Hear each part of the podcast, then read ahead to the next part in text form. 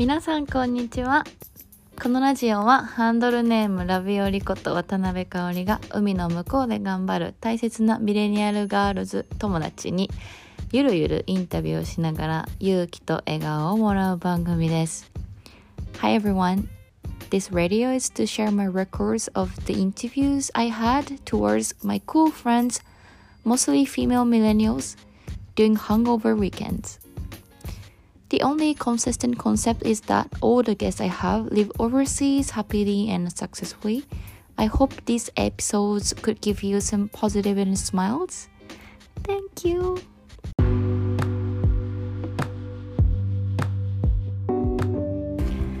Ohayou えー、香りです。今日はですね朝早くて10時からこの、えっと会議室を借りて やってます。今日のゲストはミキさんです。えー、ミキです。ミキさんはですね私がオフィスにあの働いてる自分の会社であの会った人で会社の同僚ではないんですけどちょっとこうオフィス経由で会ったお姉さんです。え今え結局何歳なんだっけ？私91年生まれで、91今年。29なんですよ。そんな若くないんですよ。でもさ若いって言われますよねめっちゃこっち来た時インターン生ですかって言われマジで？みたいな。そうめっちゃ小柄であのいやでも。なんかベイビーフェイスな感じなので今知りました。そう、うん、でもタメ語でな全然来てくれお互い。私あのえ敬語喋れないから。私も結構アビリティないからその。そうそうそう。そんな感じであのあの今日は来てミキさんに来てもらいました。ミキさんは、えっと、シンガポール生まれ？シンガポール生まれ。シンガポール育ち。そういう育ち。そうだから born and bred。もうもうもうずっと生粋の。生粋の。だって私う日本18年間シンガポール行って日本行ったの1回しかなくて。え？途中の？帰省みたいなもんなし？そう帰省もなくて。うち母親が中華系のマレー人でお父さん日本人そうだねだから母親が全く日本について関心なくて。あそうなんだ。えなんか日本人だから日本もカルチャーも結構好きで結婚したとかじゃなくて。全然たまたま偶然。人種関係なく fall in love。 fall in love で父 親もじゃあザ・フリーダム系の日本人で。いいいいいいいいな。もう全然ダメ。ダメ。いい。もう本当にもう一人でなんか若い時にインドネシア行ったりとか米軍基地で働いたりとかなんかちょっと変な日本人だから、うん。その間に生まれたらもう日本日本語が喋れる変な外国人みたいな感じ。でもよく喋れましたね。そのなんか家の中ずっと英語じゃなくてちゃんと日本語も。あ英語家はもう英語？だよね日本語の番組もその当時シンガポールなかったから、うん。私が知ってるポケモンって全部英語喋ってる記憶が。あのアッシュみたいな。あ、そうそうそう。そう。私の記憶。サトシじゃないそう、サトシじゃない。フイズサトシってうん。さ、こういうレベルで、でうちの母親も日本語できないから、もう家ではもうほぼ90%。だよ、えー、じゃあネイティブだ。もうだから英語の方が comfortable なの。英語はシングリッシュっていうんですかね。シンガポールシンガポール人が特有的に喋るあの英語が多分もっと90%で、うん。でも学校は日本人学校行ってたんで、だからある程度日本語話せるんですよ。あーえそこあえての日本人学校だったんですね、それはだ誰かが希望した感じうちの freedom の父親が。あ面白い。父親。そこはちょっと日本人学校行ってみようみたいな。そこだけはなんかちょっと日本人魂があったらしくて。子供。まあでもうちの周りでも同じハーフの子でローカル行ったりとかインター行ったりとかうん同じような環境,、環境の子はみんな基本日本語話せないから、そうですよね。やっぱり今の若い子は全然日本語のなんか塾とか。今の若い子っても今の今の世10個オンラインとか下ぐらい。そうそうだけど私の時はそんなの全然なかったし、うん。お金もなんかそんなね余裕もないし日本にも行けないしって言ったらもう日本人学校しかないってなって日本人学校うーん中学校まででもよかった。バイリンガルでってね。ギリギリバイリンガル。わ悪いことはないですもんね。人い一言語より二言語の。いやでも 誰は召喚ななるほどえお母さんはシンガポールマレー系シンガポールやんえっとね中華系のマレー人？あ中学系のマレー人？そうそうそう。あじゃあシンガポーリアンではない。ない。あ。うち家族全員シンガポーリアンじゃないけど。すごい面白い。変なの本面白いじゃあマレーシアには帰省とかしてた。あマレーシアにしょっちゅう行ってあてだから多分シンガポールよりマレーシアの方が近い感じに。なるほどんか食べ物とかやっぱ美味しい。文化的にそうそう、ん。しかもペラナカンチャイニーズだからすごい文化について大事にしてて。え面白い。えああいう可愛いさ可愛いそうそうなんか瓶とか服とか。お皿とかカラフルのパステルカラあるんですか実際家に。家に今はもうないか。でもあった。あるんだ。ね素敵。いやもう古いミシンとかさ埋まったりとか、本当にそういう田舎のマレーシアから来て。ああ素敵ですね。そうなんですよでそこから日本に渡ってきたのが大学生。大学そう予備校と大学生で。えよくえどそれは自分で決断しそれとも？いやそれも親の勝手があって私オーストラリア行きたかったんですよ。でどっかで、うん。インター行ってたんですよここだけ3年間。あで日本人学校からのインター。で、うん。インターもいろんなハーフの子がすごい多くって、うん。でみんなオーストラリアとかアメリカとか行って私も私もオーストラリア行きたいなーってね確かにそれでもなんかこう定番のちそう。ょっと本場英語。そう。綺麗な英語が話せるとこ行きたいなと思って。近いしね。そうオーストラリアとまだそんな高くないし当時はで近いし行きたいなと思っててでも家にお金がないって言われたからまあじゃあシンガポールでなんか3年間シンガポール1年間オーストラリアっていうプログラミングあプロプログラムの学校があって、うん。そこ行こうかなと思ったら親がある日「お前は日本行きなさい」って言って予備校取っといたからって で私はもうその間 no choice。 no choice 日本へ結構あれですかお父さんが決めるあの言ったら割とこうあじゃあそうしようかなっていうスタイルがうちのお父さん九州の人でうん。鹿児島の人で意外とフリー自分の freedom なのに家族に関してはもうなんかザ九州男児的な態度取る 面白い。やなんかでも多分かっこいいんだろうな。なんかめっちゃ高速だし正義いやなんかこうボンドシンってしてる感じなんかこう意志がなんていうの決断とか早そうな。決断そうあの、うんザ天然的な九州男児って言ってもいいレベルいいですね。だからいいまあ、それで惚れるうちのお母さんもちょっと変わってると思うけど。も確かに。しかもね外国でも九州カルチャーを。そうそうだからちょっと変なんですよ。うちの家族は。うちは。変ですけど楽しい一人っ子しかも。うち妹がいて、えー、と妹がもう今日本にいるんですけど妹は割とあお父さんついていきますっていう。あそうだ。そう超いい子でうん。私は反抗大好き人間だから反抗して、うん。しかも飛行機乗る前日までずっと泣いててもう絶対行きたくないマジで？え日本日に本に絶対行きたくない。あそれはあれかそのあんまりいい印象印象がなくてやっぱ今までの経験上日本日本人って日本語とかがすごい怖くて、うん。あんまりいい印象なくてなんかテレビとか見るとなんかいじめとかああいうのばっか見てて。悪いニュースがねおそう。すぐ取り上げられるであまり私がいた環境がすごくいい環境とは思えなくて、うんうん。であんまり日本人に対してのイメージイメージもあんまり良くなかったのね、うでだからもうその環境にまた戻るっていうのがすごく怖くてでずーっと泣いてて。で当日飛行機乗る時も泣いてパスポート出す時も泣きすぎてあのこの税関みたいな。税関そう税関のお兄さんに「大丈夫やで」って言われて。ん いい人。優しい。阿部ちゃんもらってさ。いやでもそれあれやな一人で初めてお使い行く子みたいな。ずっと泣いててさもう本当に。でずっと泣くやんであのじゃあアナか。アナで行った時も客室乗務員のお姉さんもめっちゃあげもっていう初めて一人旅する。ちっちゃい子で父親も一緒に行ったんですけどでずっと飛行機乗ってでその時に大阪のなんか帰国子女専用の予備校行ってたんですよ。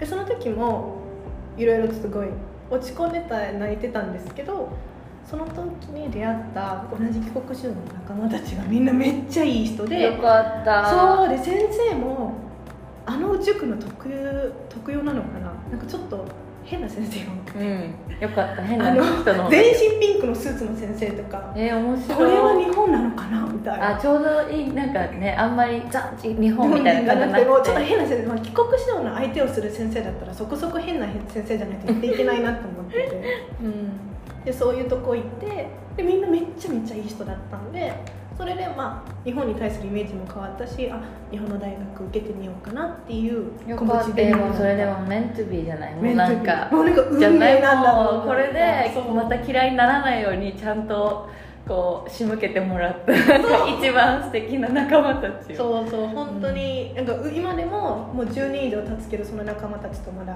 連絡取るし、えーシンガポールの間もちゃんと連絡取ってくれるし結婚式も呼んでくれるから。えーめっちあゃいい。もうみんなめっちゃいいやつやんと思って。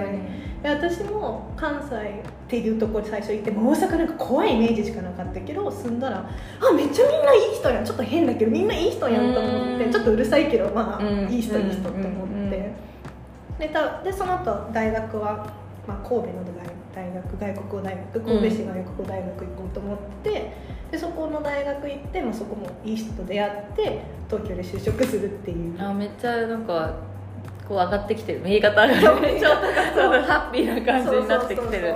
えー、よかった。でもそれなるほどうんなるほど。えなんかそのなんだろう。がずっと外国に住んでて、日本人だけどみたいなっていうなんかこうアイデンティテそう。ィの悩な迷いみたいな。もうアイデンティティの迷いいまだにまだあって。絶対あるよねあるめっちゃあるあのインター行ってた時はハーフでいいんだなっていう気持ちはあそのまずま第一段階。あ、うん。自分はいいんだこのまんまでって変わっててもいいんだっていうのが分かったけど次のアイデンティティっていうのがまだ分かってなくて、うんなんかたまに日本で働いた時にもう多分大学卒業して東京で働き始めて、うん。もう私はもう4年半ぐらいで日本いるしもう日本人だろうと思ったら、やっぱりちょっと違うとこがあるらしくって、まあ、自分もそう思うしでシンガポール帰ってきて今、で、まあ、生まれ育ったのシンガポールだし私はもうシンガポールに馴染めてるよ。シングリッシュも得意だしと思ったら、シングリッシュも得意だし。いけるやろうって思ったけど全然いけんかったあそうなんだ。ほんまにあかんわと思って。え一社目は日外資系日系？もう日系？あずっと日系の会社しか行ったことなくて。でそ日系の会社のいいところってすごい一緒に頑張ろうって言はいってその体制が必要かなと思って。外資私あんまりガツガツしてないから、うんうんもうかもう神様みたいにそうなんかいやいやいや 私マで もうああの座禅組みたいタイプだから 無理メディテーションとかめっちゃやりたい。昇進とかいいから休みくれって思う。めっちゃわかる。本当思う。えそれでそのでもなんだろう日系ならではのなんか例えば敬語とか挨拶とか私は結構一社目苦しんでてうん。なんかエレベーターの一番端っこでなんかボタンを押せとか、うん。なんか飲み会でこうみんなにビールを継ぐとか、結構あのなんかちょっと面倒くさいなと思ったしなんかしなんでしなきゃいけないんだろうとかうん。いろいろこうなんか一人でモヤモヤしてた時期もあったんですけどなんかそういうのは結構さささっとこなしていやあの私一社目が多分すごい恵まれてたの。たあよかった。えなんか恵まれてないずっと。え 多分、まあ、考え方もあると思う。多分考え方だとポジティブシンキングいや全然ポジティブだすごいネガティブなんだけど多分1社目がすごい緩くて、うん。部長も課長多分元は元の親会社が、まあ、ある子会社だったんだけど、はいはい。親会社が結構新しいものが好きな会社で、うん。まあ、メーカーだから、うん。であんまりしかも服装もずっとジーンズだったしスニーカーだったし多分今まで3社経験して一番緩かったと思う会社が。全然敬語は確かにベーシックの敬語はうん。教えてくれる、まあねまあ。まあ大事だけどね。でもなんかエレベーターの端っことかはあなかった。お酒継ぐとかもう部長がそれを嫌がってた人だったからそうリベラルな人なんだ。素敵。全然いい会社。うん多分今までいた会社で一番良かったかも。だから女として見見られるよりはもっと今後家族を持った上でとか。素敵。本当に私の祖母が体調悪いですって言った時も早くマレーシア行きなさいとかもう仕事はみんなでなんとかなるからとかすごいフォローしていただいててうん。でそこで出会った仲間っていうか、まあ、仕事の同僚たちもいまだに連絡取り合うしすごいいい人いい会社だなと思って。えー、それは分かってて入った？それとも結構運が良かった。ラッキー？だった。いや私でも全就職活動本当苦労してて。私も。めっちゃやえる私ねこれやってて多いそういう人。多分。変な ちょっと外れ値の人が多いからそうなんか肩書きとかはすごいあって英語喋るとかさみんなあんのに全然もう私も笑えるくらいひどくてずっと落ち続けて2社しか受かってなくて。で1社もなんか大量的に取ってるちょっと危うい会社で、もう一社本当に奇跡中の奇跡。行ったとこ、うん、今の行ったところが本当奇跡。だってうちの時12月開始で就活が、はいはいだって泣いてもらったのは7月1日。長い。長い道のりだ。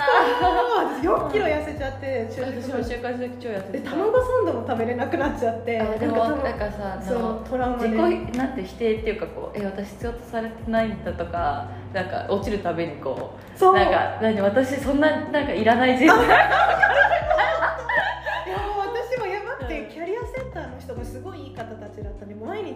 日落ちるたびに行って泣いてずっと毎日泣いてセラピー。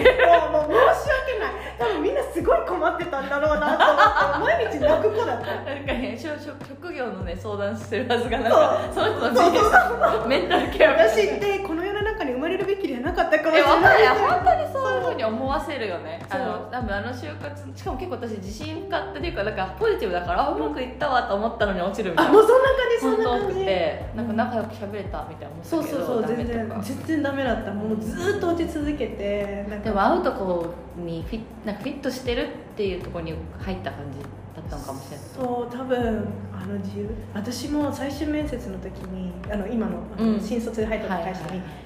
なんか近日っていう言葉が読めなくてこれなんて読むんですかっていうのを最終面接で聞いてそれで通ったから 多分きっと能力じゃない。日本語どれぐらいできますかって聞かれて多分できると思いますって答えたらで通したんできっと優しい会社だと思うんです確かにいい会社よかった。むしろ落ちてよかった。私も思うでも落ちてよかった。全部とうんなんかもあそこに入るべきだったんだなって。私もそう思う。あのいろいろ迷惑かけたけど本当にいい会社だったなってそこに。3年。3年いて。なんでそこからそんないい会社なのに。そうなんかね。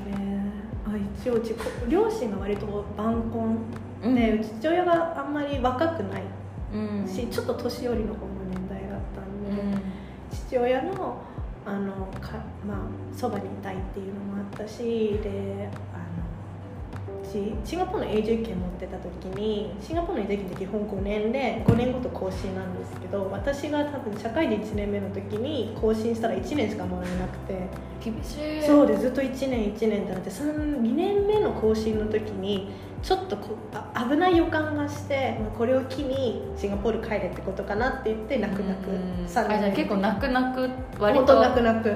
あそうなんかそう行く時も泣く泣く。帰りもなんかで環境適応能力が確かにシンガポール来るのって結構自分でも覚悟あったなと思ったら正直付き合ってた彼氏がいて自分的にやはそう真面目な恋愛だったと思ってるんだけどそれも多分シンガポール帰ったら別れる覚悟トで,、うん。で日本行ったらあじゃあじゃあシンガポール行ったら、まあ、仕事も探しななんか一から人生を設計し直さないといけないなしかもね結構いい感じに行ってたのに。そうそう。でそこからまあ U ター。ンするような勢いで、でまあシンガポール1年だけいようと思っててその後日本帰ろうと思ってて。だけどまあ帰ってきていろいろ別れした別れるわ 別れちゃう。別れました。んだ。それはでもか残念な感じですか。それともやっぱ離れたら。いやーなんか別の理由で別れちゃったんですけどまあいまだに、まあ、あの時もし帰らなかったらとかたられたられば的わなかるわかる。ことばっか考えめっちゃわかる。海外住んだりする人ってみんなそんな感じだよなんかこもうやっうぱり。うんなんかいねあの時行かなければとか。そうそうそうそれがそれね常につきまとうもう多分呪いのように一生ついてくるんだろうなと思ってて、うんそうでシンガポール来てまあ第二の人生歩んでみようと。うん。うんえその後はままたいいまたいい感じの環境に？正直日本とシンガポール今のし私がこの、うん。多分シンガポール帰ってきて2年半2018年に来たかまあ約2年半で日本での生活3年間の OL 生活比べたら日本の方がすごい楽しかったし充実してたし会社が良かったのが一番大きかったんだ。確かに。確かに。あのもしそれ環境が最悪だったらもしかしたらシンガポールが良かったかもしれないしこれってなんか正直分かんないじゃないですわかその時のその時自分が思ったことと今自分の環境を比較すると、まあ前の方が良かったなってなるし、え何が大切ですか？その働く場所。だってそのさっきも言ったけどさあんまりこうキャリアアップとかグイグイとかよりも他のものが大事。なんか最初はスキルを蓄えたいと思っててあの私こっちでも専門学校的なとこ行ったんですよ、うん。3ヶ月だけど、うん。でデータ分析の学校行った時に、まあ、いろんな人と話すことができてで思ったのが自分確かにその仕事は昇進するのはもう上がったりとかマネジメントレベルとか、はいはい。で何年ったらもちろんいいけどでも今この年になって、まあ、若い時はその気持ちもちろんあったんだけどこの年になると今後もし自分が親の世話をしたりとか、うん。介護のしないといけなかったりとか、もしうん結婚っていうチャンスがあったとしたら分かんないやいついつで神様が降りてくるかもしれへんや あるめっちゃある、うん。まあ、それが来るかもしれへんしでも自分が将来働かなきゃいけないとか女性として働かなきゃいけないって時にもっと自分の体を大事にできるとかもっと自分に余裕を持たせた人生の方がいいんじゃないかなと思ってて。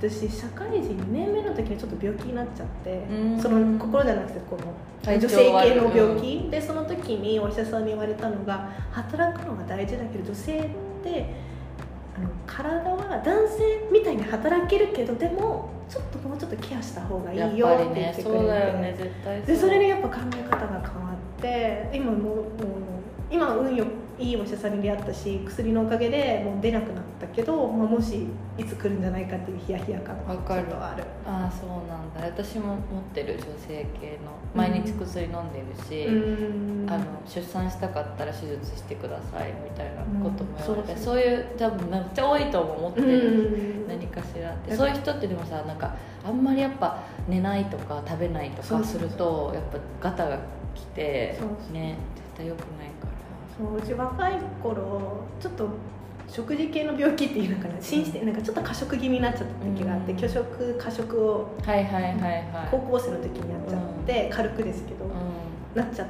てで多分その影響じゃないかなと思っていて、うん。でもあの時って分かんないんですよねそれが後々来るか。んいやそうしかも10代とかさそう。なんかもう思春期だしさ。いろいろあるしさ。えその場は結構さなんかめ無茶なことも乗り切れちゃったそうりするし。そうそうそうなんか気合でうん。体力で乗りき乗り切れたけどそれ後々来るんだなと思いやってわかるわかる。いやねもう本当にいまだにやっぱちょっと体重増えたら自分の気持ちを落ち着かせないといけなかったりとかしないといけなくはいはいちょっとそれはもう一生ついていくんだろうな確かに。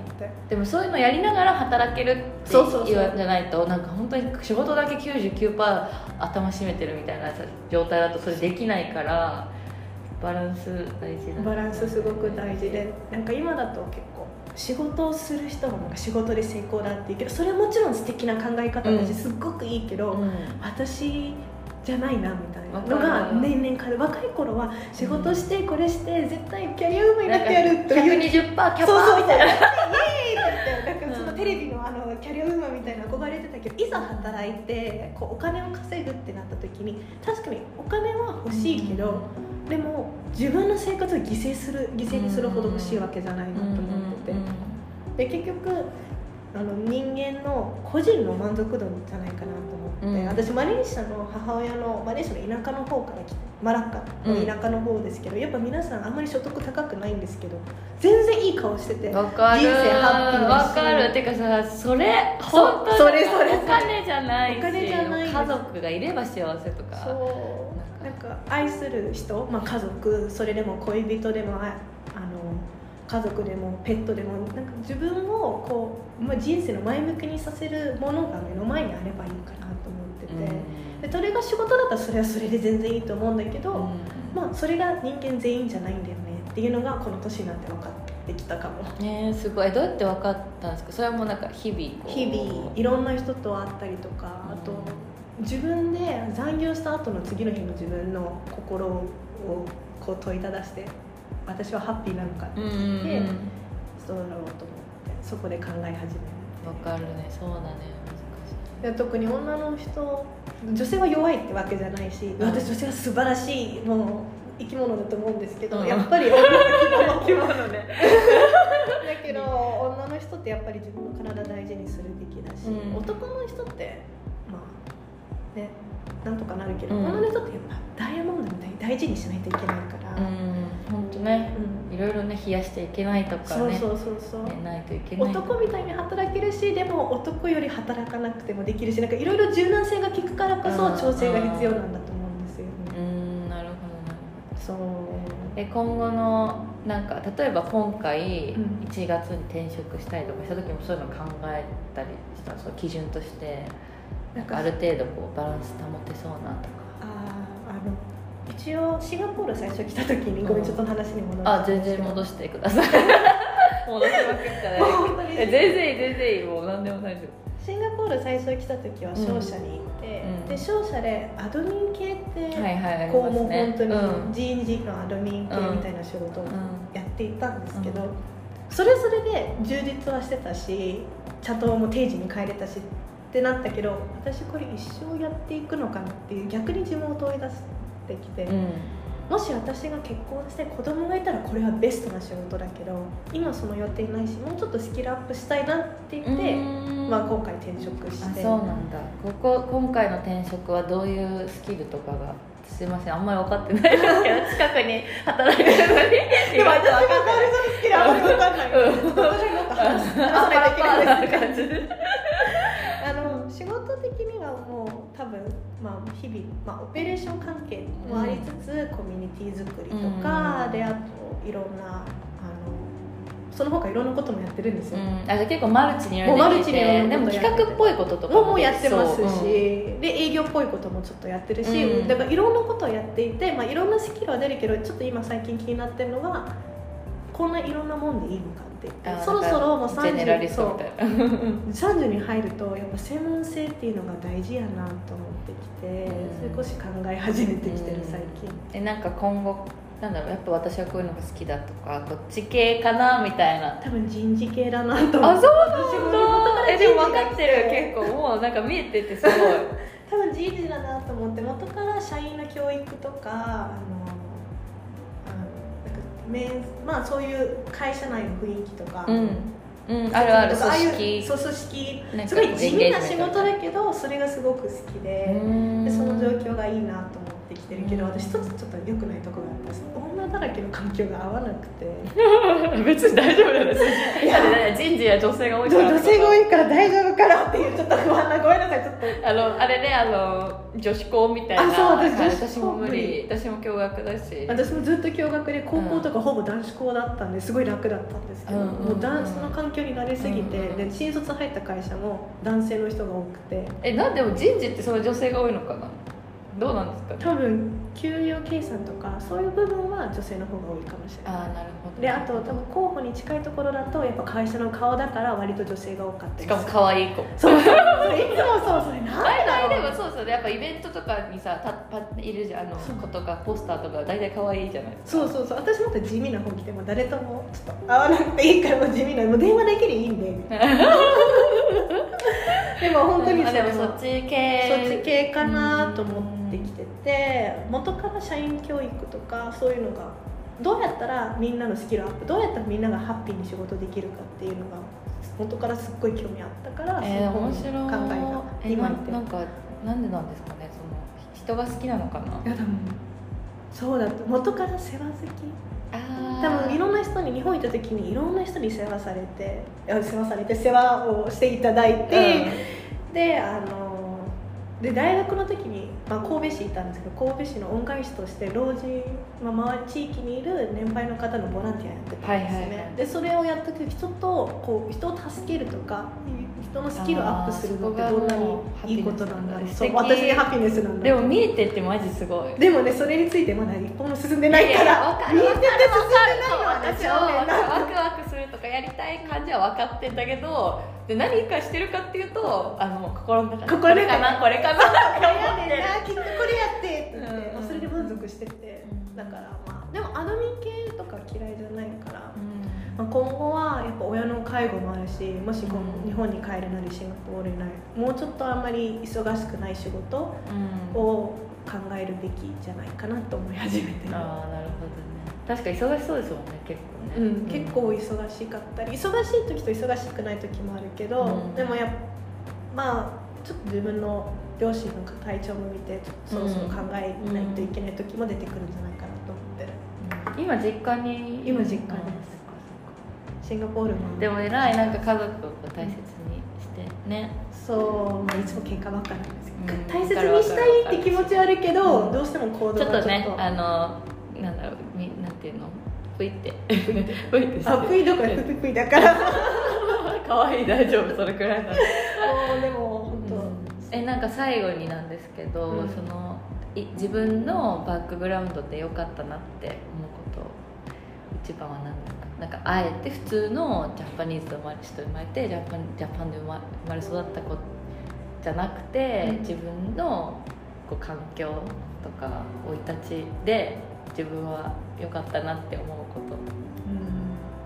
これ多分新卒の時の会社を退職する退職する時に、うん。人にすごい恵まれたなと思ってて、うんそれは今でもすごい感謝してて、人がいなければ私多分今の私がいないレベルだと思って、やっぱ大切にしたいのは多分人だなって思ってる、で前の会社、まあ、シンガポールに最初にいた商社の会社もいろいろ大変な時にやっぱ隣の課の同僚とかローカルスタッフとかがすごい心の支えになってくれたりとか、今のこの仕事で確かに大変なことあるけどすごい気にかけてくれる人とかもいて、まあ、私は一人ではないけ一人じゃないしいっぱいいろんな人が周りにいるんだろうなってえーでもえそうやってでもさ思うなんかアアプリシエートしてるのがきっと聞いてるんですよ。アプリシエイトしてるかなと思って、うん。でもほ本当に人が周りに、でめっちゃいい人がでも確かに聞いてると結構要所要所でねそう。ターニングポイントになるこう出会いがそう。ま周りに人がすごい優しかったからそれがラッキーだったと思う、なるほど。いやそういい話を聞けました。いい話ですね。なんか言い足りないことありますか？いいやもう人生山あり谷ありもうどうなるか分からんしね。私もうん。今うん後、日本に帰りたいって思いつつアメリカ行っちゃうかもしれないし、うん。カナダカナダ行きたいんですよね。オーストラリアとか、うんうんうん。なんかいろんなとこ行ってみたいけど、まあ、年齢なんか年齢のことすっごい気になっちゃうんですよ。わかる。やっぱ30っていうえめっちゃわかる。私もだから今回もやっぱ帰国、うん。決断したし、私ち最ょうど香織さんぐらいの年齢の時に戻ってきた。で一緒一緒なんか一回家族のことを向き合おう、うん。であの結婚とかもするなら考えようとか。今はなんか本当に海外で一人で一人暮らししてなんか好き放題やらせてもらってるとこからうん。ちょっと、なんていうの？振り返る時間を作ろうと思っててそう同じかなんかね本当にちょうど私のシンガポールに来たばっかりの本当にその追ってる追ってる追ってる。よ。3年2年後なる。いやもうもっと素敵になってると思う。いやいやいやいやなるなる。いやでも本当になんかもういろんな人生みんな一人なんか最近いろんな国の人と話すことがあってでいろんみんな話すのがもう30でもそのまだこう悟りを開いてる30とか、うん。悟り開いてない30とかいろんな30がいるからあんまり自分のペースでいいんだなと思ってきてうん。でも周りのプレッシャーってやっぱついてくるのは仕方がないと思うんですけど、うん。まあ、あんまり気にしない方がいいんだろうなと思って。うんえどういうプレッシャー？なんかやっぱ家族とかに言われたりとか？家族うちも母父親九州男女だし母親もなんだかんだ言って天才的な結構トゥリショナルなマレージャンチャイニーズで、うん。うん。あんた早く結婚しなさいとか、で母親のマラッカとかって結構みんな24うん5、6で結婚したりするんで、私なんかもいまだにクリスマスケーキの話してます。なんか24日過ぎると美味しくないクリスマスケーキを女性の年齢として例えられるんですよ。え知らないですか？ああるんですよ、え待ってどうしよう。もうマジ25もう多分25日。もう多分25賞味期限なんか多分切れるところかカビ生えてる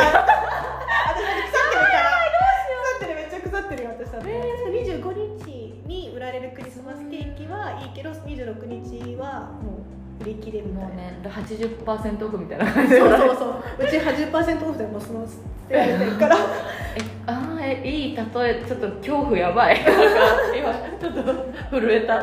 そうなるほど。でもそういうふうなエクスプレッションみたいなのがあるんだ。そう。まあ、あんまりうちの母親も32で結婚したから自分も何言ってるのと思うんですけど多分同じ私と母親もその年齢でいろいろ苦労したことがあったからうん私も同じように歩んでほしくないっていう思いで多分いやもちろんもちろんね。あの愛情ゆえなんだろうねそうそうそう。きっと。えー、そうなんでも私のイメージは結構なんか日本は日本でそういうしきたりとかしがらみがあるけど、うん。こっちの東南アジアと東南アジアって特にチャイニーズ系はやっぱりこうじすごい実家暮らしの人がうん男の子も多かったりとか、やっぱその結婚しないのっていう圧があったりとかなんかまたちょっと違う多分違う圧が確実に存在してるなっていうのはそう思う。思う。なんか逆に日本の方がまだオープンだなと思ったシンガポール来てあシンガポールにシンガポールから長年住んだ時って日本は割ともっとオープンだし意外と進んでいるところはあるなと思う。えマジで？えその結婚観結婚とかあのその、まあ、女性進出とかそういうのは別としてその結婚観とか家族観とかの持ち方に関してはもうまだもっとモダンだなと思ってうん。子供の成長をすごい親が例えば子供が一人暮らしして家を出てあ一人暮らしして家を出て例えば充実するとか親すごいいいことだけどこっちだと割ともっと家になんて関わらない。はいはいはい。ちょっとせ無責任じゃないそうそう。けどなんか冷たいより子供が充実してるってことは大人になってまあよく鳥ってヒナが育ったらはいはい。はい親と、まあ、あんな感じなんだろうなと思って、うん。でもそれは全然悪いこと確かに一人暮らしし率は圧倒的にねこっちは低い。なんかもう同じ国というか近くにいるなら一緒に住むっしょみたいな。そうそうそうもう私こう土日一緒にねスーパー買い物行ったりとかディナー行ったりとかみたいな。もう30ぐらいのね独独身男性とかもうみんなしてるよねそう。でなんかすごい親とのこの絆が強いのいいことです強すぎて私ちょっとそうね距離感めっちゃ難しい。なんかその自立と思いやりというか家族を大事にするの境界線っていうのが本当に紙一重だから。そう。なんそれを思ったかもこっち来て。そうこっち来てちょっとそこも日本の方がまだモダン。私的にはももっとモダンだし、うん。もっと子供のあのうん。自立について親も積極的だなと思う。確かに。私どっちにもねいるから。そっちにも見れると大変。大変。本大変もうこ当のこんなそう。境界線をニョロニョロ。そうなの、本当大変で。まあでもでも面白かったです。ありがとうございいやました全然本当に。え嬉しい。本当にありがとうございます。いやもう最高傑作。あれ本当ですか？うん、しかもちょうどいい時間。あよかった。うん、完璧。ありがとうございます。本日はミキさんに来ていただきました。イエーイ。あありがとうございました。本当に。バイバイ。バイバイ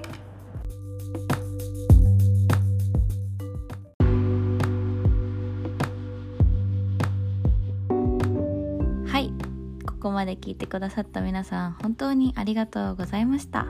次のエピソードも楽しみにしていてください。じゃあまたね。See you soon